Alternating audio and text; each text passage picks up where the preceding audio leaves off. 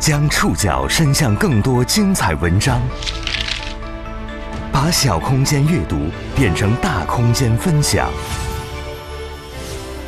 宋宇选读，讲述现实世界里的真实故事，把小空间阅读变成大空间分享。今天我在中国青年报上看到了成都一家特殊的手工艺品店的故事，发生在那里的故事非常的温暖，所以今天的节目想分享给大家。今天在节目中出现的部分残疾当事人使用了化名。今天我们要去探访成都一家手工艺品商店。从顾客的角度来看，这里出售的手工艺品并不便宜，甚至制作也不算精美。但小店却在成都一个并不繁华的街区顽强存在了九年多。小店的生存秘密和热心公益的店主瑞秋，一位七十多岁的英国老太太有关，也和为小店供货的手工艺品制作者们有关。这家小店出售的所有手工艺品都是残障人士和处于困境的弱势群体制作的，几乎每件商品背后都有真切鲜活的。人生故事。宋宇选读，今天和您一起了解一家手工艺店里的八百种人生。二零一三年，英国退休医生 Rachel 在成都开了家店，卖手工艺品。从很多方面来看，这家店都选错了地址。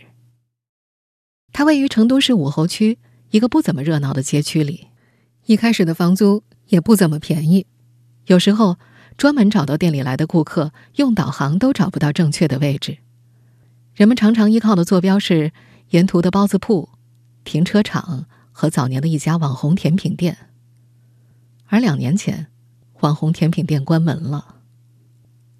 新冠疫情爆发之后，这儿就更不热闹了。但 Rachel 的这家店，却顽强存活到了今天。小店的生命力。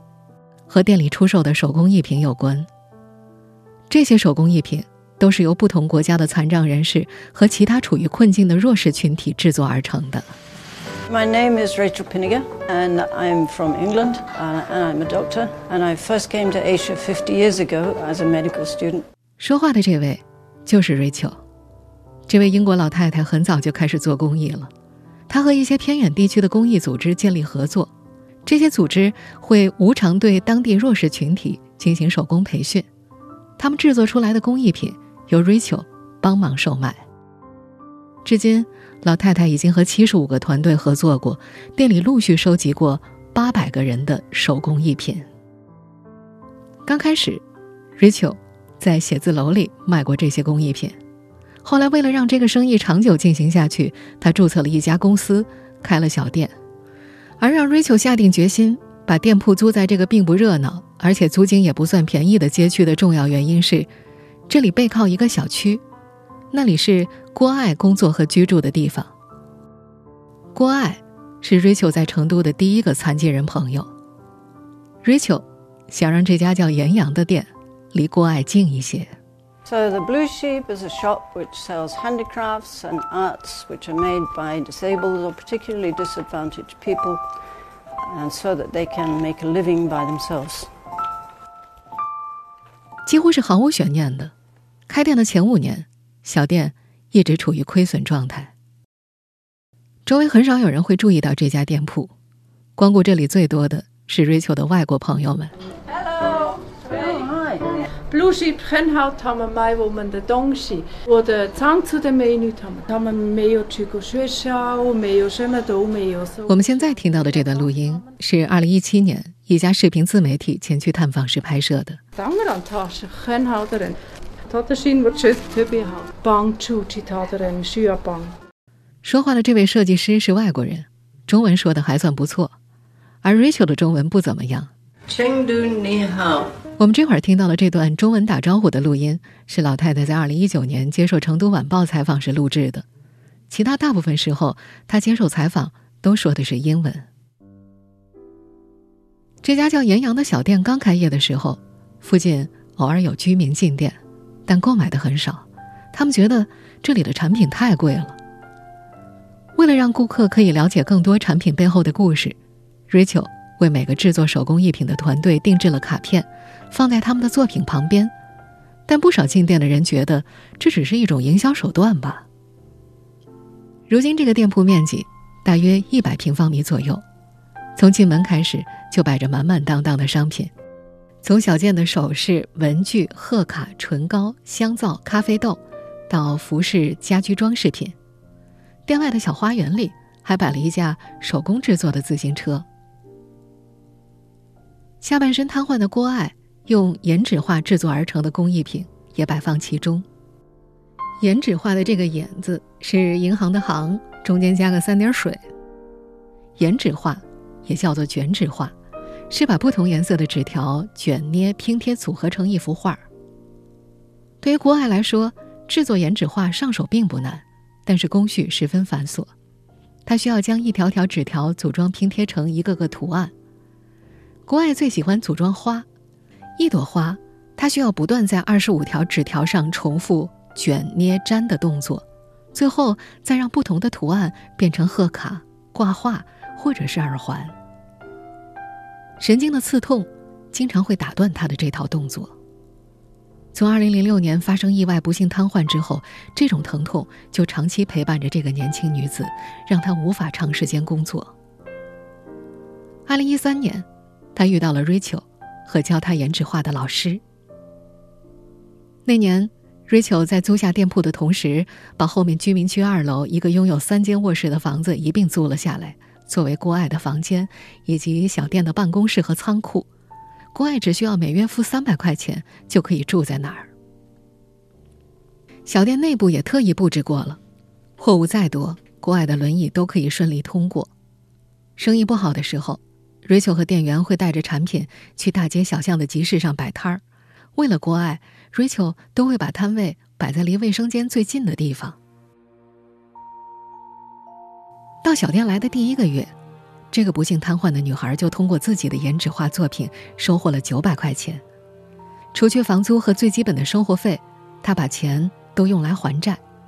为了维持康复计划，那时她借了三万块。除了郭爱的颜值画，这家小店内还有很多来自远方的工艺品。在二零一七年接受那家视频自媒体采访时，Rachel 对店里的工艺品来源如数家珍。This is a purse that's embroidered by Miao people from Hunan. This one is a Christmas ornament made by deaf people, also in Kunming. 青海的牧民们寄来了用牛羊毛编制的家居用品和挂件。尼泊尔偏远村庄里的贫困弱势群体或社会紊乱的受害者，带来了羊毛制作的动物摆件和各类垫子。喜马拉雅山脉下的妇女们将自己每天用到的西藏围裙布运来。生来就无法延展胳膊的女孩，把自己的装饰画和中国风的日历从英国寄到了成都。还有一位西藏农村妇女，在家里九个孩子中排名老大，她用一颗颗珍珠、松石和玛瑙串联起了全家的生计。她用这些工艺品换取的报酬养活父母。照顾心脏患有疾病的丈夫，还把女儿送进了学校。仔细观察，小店里售卖的手工艺品的制作并不复杂，可能只是一张贺卡，或者是刺有绣样的布制书签。设计这些作品的人，首先要考虑的是一个残疾人是否可以轻易复制它。我们以下半身瘫痪的残疾人为例，他们无法长期坐在工作台前。每隔两个小时，他们就需要去床上躺着休息。还有些人的手是先天萎缩，失去了手指，或者是烧伤之后，十根手指几乎都蜷缩在一起。对于他们来说，拿起画笔和制作工具需要付出常人几倍的时间。这家手工艺品小店内的大多数商品都跟不上时尚潮流，这些商品的制作者们只管制作。销售的事儿属于小店经营者考虑的范畴。宋宇选读继续播出一家手工艺品店里的八百种人生。作为曾经的医生，Rachel 曾见过很多生活在边远地区的人们。上世纪七十年代，二十出头的 Rachel 从英国布里斯托尔大学的医学院毕业之后，开始在亚洲很多国家的边远地区行医。上世纪八十年代末，他第一次来到中国，跟随一个医疗队顺着长江，到了西藏自治区昌都市江达县邓柯乡。那时，普通的船只都没有办法驶入那个村庄，他们是用了探险者的小型气垫船才到达的。再后来，他和同事们一直和西藏甘南县的卫生局合作，帮助当地的农村和社区提高医疗水平。Rachel 曾经给当地患有唇裂或者畸形脚的人提供整形手术，在那儿，他见到了许多残疾人，包括一些被截肢的年轻人。那些残疾人总是想寻求一份工作，来偿还因为治病而累积的债务。他们当中已经有人尝试做一些手工艺品来补贴家用，然而当地的市场并不足以维持他们的生活和治疗。有些残疾人甚至无法走出房间，到镇上去卖自己的手工艺品。二零零八年汶川地震之后，瑞秋重返中国，他遇到了黄丽，一个在废墟下埋了四天四夜的幸存者。我被掩埋了九十六个小时，救出来以后呢，失去了两只脚，还有一只上肢。曾经一度我是非常的绝望。我们现在听到的这个声音就是黄丽。这段录音是他二零一八年接受媒体采访时录制的。后来在医护人员、还有爱心人士等等的帮助下呢，我慢慢从这种阴霾里面走了出来。这些年，黄丽通过自己的努力成立了多个公益组织，其中一个项目是培训残障人士制作工艺品，让他们有再次获得工作、回归社会的机会。黄丽的团队。同样被市场问题所困扰，Rachel 也会收集一些他们手中的产品，但他的购买能力十分有限，只能带着产品回到成都，问问身边是否有感兴趣的朋友或者买家。当他发现这样行得通之后，开始盘算，或许自己可以做些什么，帮助这些人打开市场。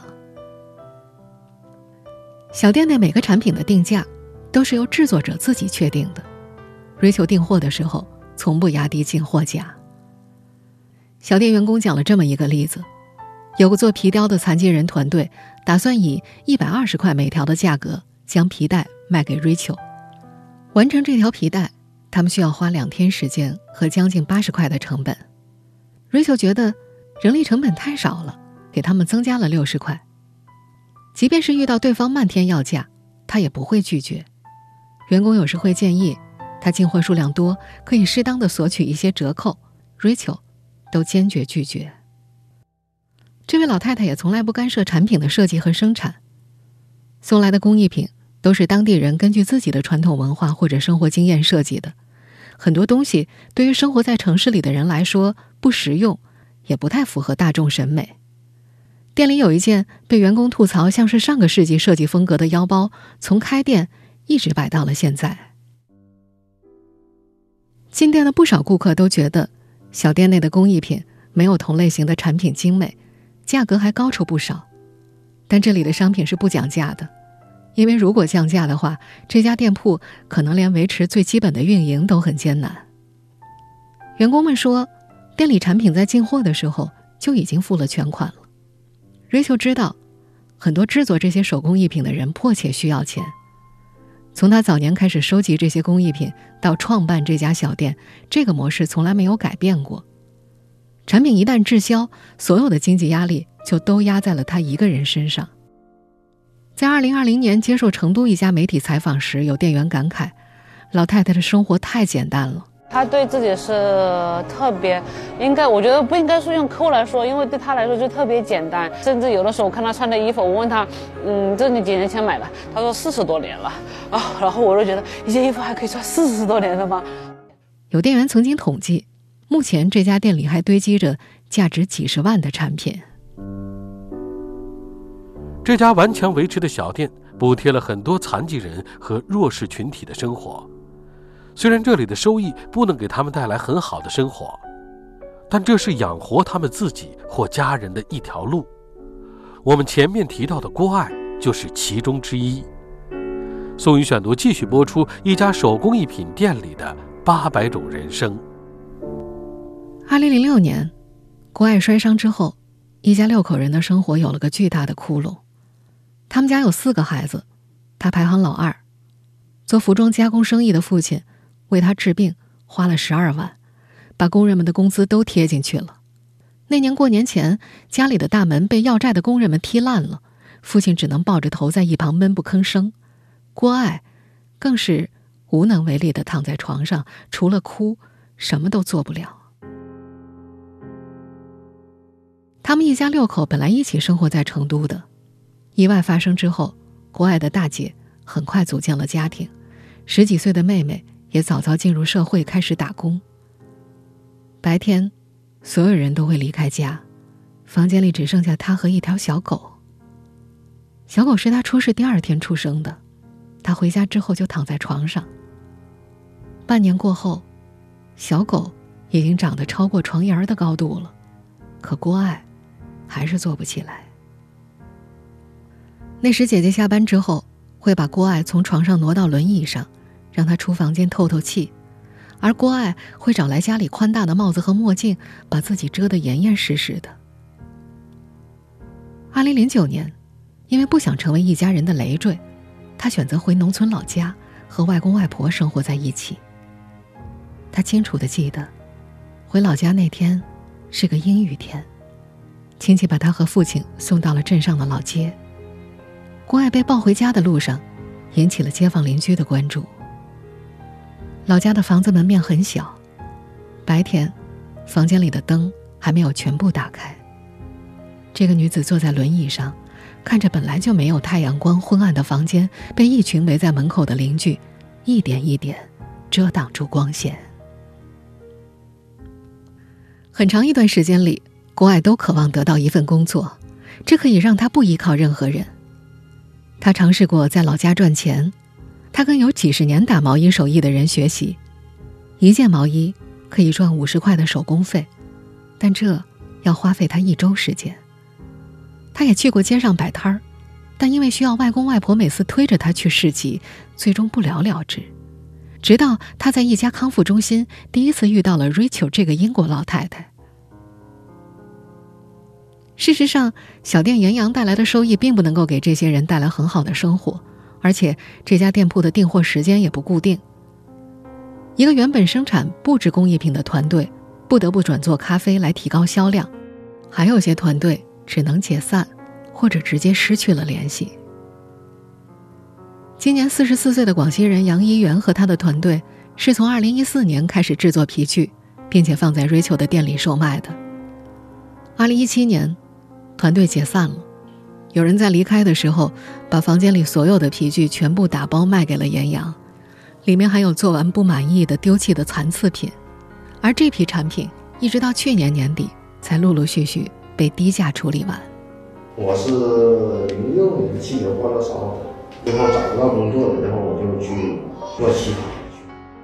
说话的这位就是杨一元，他在一次汽油爆炸中重度烧伤，从此食指无法伸展。四肢的皮肤也变得坑洼不平。之后，他尝试过做生意或者找工作，都失败了。被烧伤后的两年多，他没有收入来源，迫于生计，他离开家人，独自去桂林乞讨。在他乞讨的五年时间里，每次看到招聘信息，他都会拨打电话。他也蹲过人才市场，可没有人愿意给他一份工作。后来是 Rachel 和一群爱心人士。给包括杨一元在内的几个乞讨者提供了一个住处，然后为他们培训手艺，又把他们的作品拿到小店里销售。从来没有学过美术的杨一元，每次都是先把纸贴在电脑屏幕上描摹下来，再放到皮料上，一寸一寸勾勒出纹路。他卖出的第一个产品是个钱包，做完足有三厘米厚度，他觉得不好看，可是还是被定做的客人带走了。一五年的时候，我们就开始做皮雕，他钱是先给我们的，他卖不卖得出去就是他们的事了，很了不起。但是，这个皮具团队里还是有成员觉得时间和金钱不成正比。不到两年时间，人们都陆续离开，或者是换了其他工作，也有人继续回去乞讨。直到杨一元团队解散之后，Rachel。曾经两次向他发出工作邀请，他就这样成了小店的一员。和小店合作的手工制作团队经常面临解散的困境。凉山的彝族女孩吴果曾在西昌加入一个组织彝族妇女刺绣的工作室，他们在周围的六个县里建立了妇女刺绣小组，免费培训过五十多名贫困妇女。二零一二年，工作室的创始人突然提出，因为个人原因要解散这个团队。吴果把消息带给了乡下的妇女们。有个年长的母亲在她面前突然哭了起来。她告诉这个女孩，她的几个孩子的早餐费和家里的柴米油盐都是她自己一针一线绣出来的。那个晚上，吴果难以入睡，他决定拿出两年的时间尝试运营这个工作室。之前，他只负责培训刺绣，他把在当地教授彝族人认识彝文和汉语赚的钱全部都补贴到了这个项目里。在这个春天接受《中国青年报》采访的时候，吴果说：“他现在最放心不下的是一位腿部残疾的母亲。他家房子住着一家七口人，吴果送去的缝纫机都摆不下。那位母亲做手工的时候，只能把缝纫机抬到院子里去做。”小店里摆放的手工艺品并不能随时供应上，疫情、天灾以及疾病。都限制着手工艺人们的生产力，但无论如何，这家小店给他们留有一份小小的希望。有希望，人生就能继续向前。宋宇选读继续播出一家手工艺品店里的八百种人生。毛绒玩具羊驼是这家小店里的热销品之一，它的制作者会一个月给岩羊送两次产品，但最近羊驼。已经很久没有上新了，店员却连续才知道，那位女性手工艺者正在医院里等着做手术。由于新冠疫情，航班减少，尼泊尔毛毡制品来货时间也变长了，最长需要两个月才能送来。往年店员们也会遇到类似的情况，比如有些青海牧民在配送产品的时候，突然遇到地震或者泥石流，他们的手工艺品被堵在了路上。疾病也限制着这些手工艺人的生产力，为小店提供作品的团队也因各种压力难以维持。员工们发现，成都本地一个长期和他们合作的工匠的电话突然打不通了。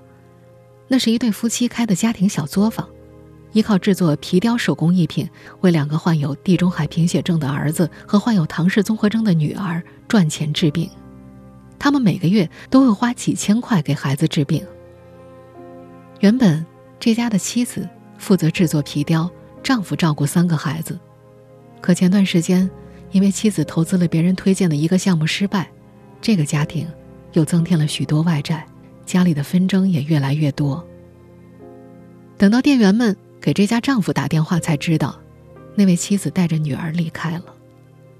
现在为了生计，这位丈夫需要每天早上五点起床去工地拉货，忙得接不上电话。家里的手工活儿也由大儿子接手了。那个年轻男孩因为患病畸形的五官，在学校被同学们嘲笑，辍学在家。这些年，这家叫岩阳的小店也得到了不少人的帮助。自从2017年陆续被媒体关注之后，有越来越多的人专程去成都市武侯区高华二街三十五号探访这家小店。2020年年初。瑞秋回国照顾患癌症的姐姐，新冠肺炎疫情将她困在了家乡。从那时至今，老太太离开中国已经两年多了，但直到现在，仍有不少人慕名前去小店，期望和她见上一面。那个英国老奶奶是大多数到访者对她的称呼。这里也聚集了越来越多的志愿者。店铺扩大之后的重新装修是志愿者们免费帮忙完成的。空调、柜子、地板砖都是他们一起筹钱买的，靠着周围的商家朋友一起出面交涉，小店的房租有两年都没有涨过了。被瑞秋帮助过，并在这儿工作的杨怡媛，现在把自己制作手工艺品的全部收入都投进了店铺运营当中，只领取基本工资。在此之前，还有员工免费为小店打工。一位六十多岁的成都本地志愿者。每逢店里办活动的时候，都会尽可能自掏腰包多买点吃的，让店里少点花费。他还经常邀请朋友到店里喝茶，走的时候会掏腰包买礼物送给身边人。有时只是中午路过，也会带着包子来看看店员。瑞秋生日的时候，他就让英国的朋友帮忙带束花，或者是带蛋糕。至于我们在节目一开始提到的下半身不幸瘫痪的郭爱，为了帮妹妹照顾孩子，已经离开成都，在杭州开始新生活了。不变的是。这个女子依然为这家小店制作颜值画，这仍然是她的主要经济来源。在那台轮椅的帮助之下，郭爱一个人去了云南旅游，还参加了很多场马拉松比赛。在比赛中，他遇到了另一位坐在轮椅上的男孩，现在他们已经结婚了。前段时间，他还加入了国标舞蹈队。不过，无论走得再远，无论做什么选择，他都会分享给 Rachel。九年多了，这家工艺品小店的位置一直没变过。远在英国的 Rachel 说：“即使所有的开始都错了，但这是一个正确的方向。”